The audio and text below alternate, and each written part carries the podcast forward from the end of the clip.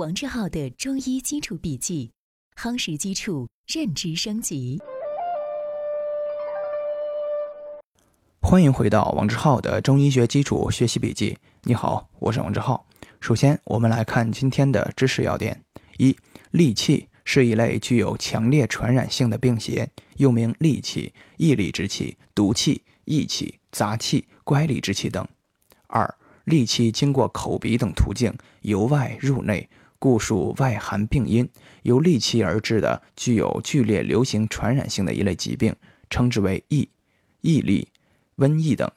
三、六淫和戾气均属外感病邪，其性质和致病特点各有不同，但因其所致之病多以火热之后为之，故常统称为外感热病。以上是今天的知识要点，下面进入正文内容。前面的笔记中。我们学习了六淫的性质和致病特点。需要说明的是，在中医病因学里，这个六淫的概念和原理的形成，是在当时的历史条件下形成的。《内经》已经建立，经过后世医家进一步发展，把六淫这个学说进一步来完善了。是在当时，至少是在秦汉时期，以中原为中心来考察神州大地春夏秋冬季节的变化。气候的变化，考察这些自然界气候的变化对疾病发生产生了什么影响？长期的观察结果，应用中国古代的哲学、气、阴阳、五行，更确切一点说，结合当时的天文、气候学、气象学、地理学多种学科的知识，建立起这样一个学说的，这是第一点。第二，当时的环境和现在的环境。我们现代人所处的环境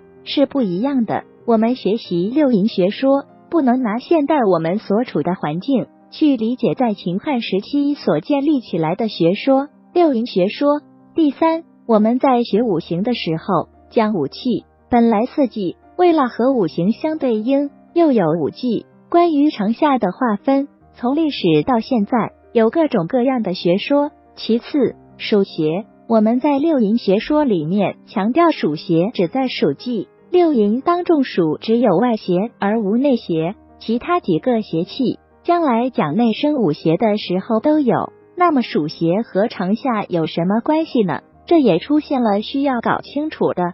至于这些问题，历史上都见仁见智，有的从这个学说出发，有的从历法出发。我们今天来理解它，就有一个怪现象。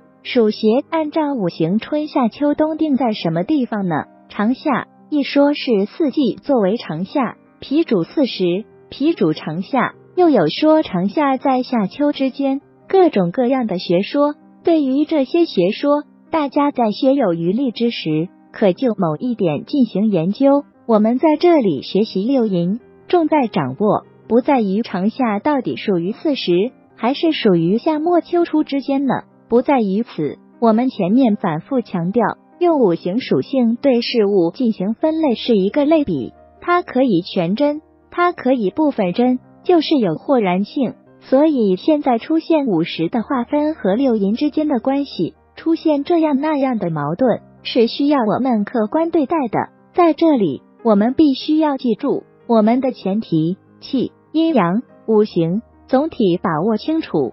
他的思维以形象思维为基础，进一步提升为逻辑思维。但是，毕竟以形象思维为基础，形象思维的特点就是类比，类比思维的结果就绝不会得出这个线性的结论，而是事实和结论总有差异的。从这个角度，也可以理解我们今天讲的六淫学说里面和季节的划分，就和气化之间。气化和季节的划分出现这样的不完全一致，有些重合和差别。在这里，只要求大家牢牢记住我们前面学习的中医病因学特点，叫辨证求因。为了便于学习分析临床现象，我们从六淫的性质、治病特点推出它的临床特征。我们贵在掌握它，学会思想方法，如何从患者的临床表现。抓住它特征性的表现，看这个特征它属于六淫当中哪一个淫的属性，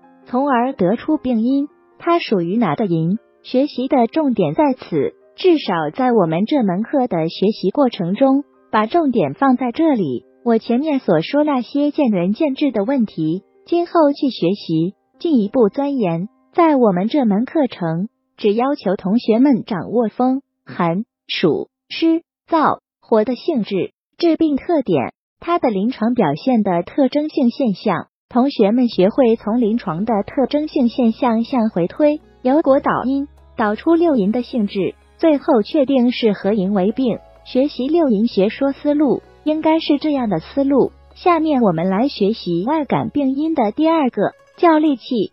一、戾气的基本概念。戾气是一类具有强烈传染性的病邪，又名戾气、异戾之气、毒气、异气、杂气、乖戾之气等。戾气通过空气和接触传染。戾气与六淫不同，不是由气候变化所形成的致病因素，而是一种人们的感官不能直接观察到的微小的物质——病原微生物及毒邪。戾气经过口鼻等途径由外入内，故属于外感病因。由戾气而致的具有剧烈流行性传染性的一类疾病，称之为疫、疫痢、瘟疫或瘟疫等。温病与瘟疫不同，温病为多种外感急性热病的总称，温病无传染性和流行性。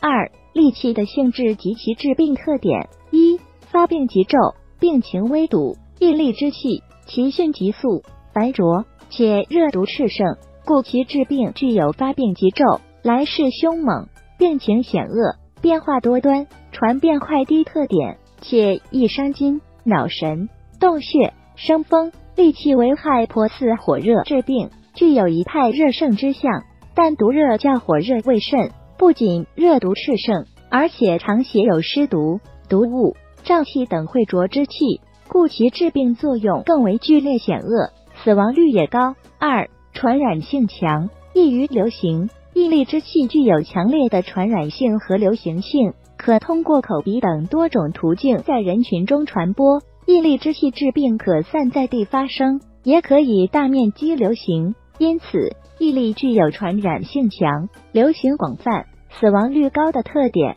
诸如大头瘟，由于毒感染而发病，以头面红肿或咽喉肿痛为特征；蛤蟆瘟，人体感受疫毒之后，以颈项肿大为主症，连及头面，状如蛤蟆，故名疫痢。白喉、癞喉单杀、天花。